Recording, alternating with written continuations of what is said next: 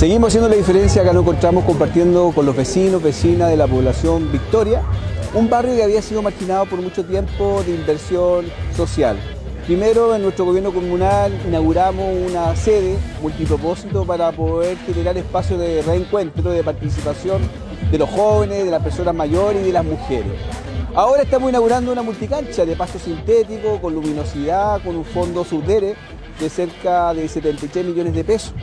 Pero aquí no termina el compromiso de nuestro municipio.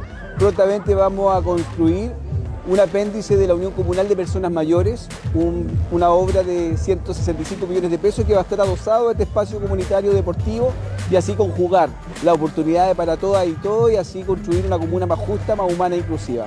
Agradecer el compromiso de los funcionarios, funcionarias municipales, la confianza de los vecinos y vecinas. Hoy día hay mucha convocatoria, personas mayores, los niños las niñas. Hay una fiesta ciudadana en relación a las obras que estamos haciendo con el corazón para los diferentes escenarios comunitarios de nuestra comuna.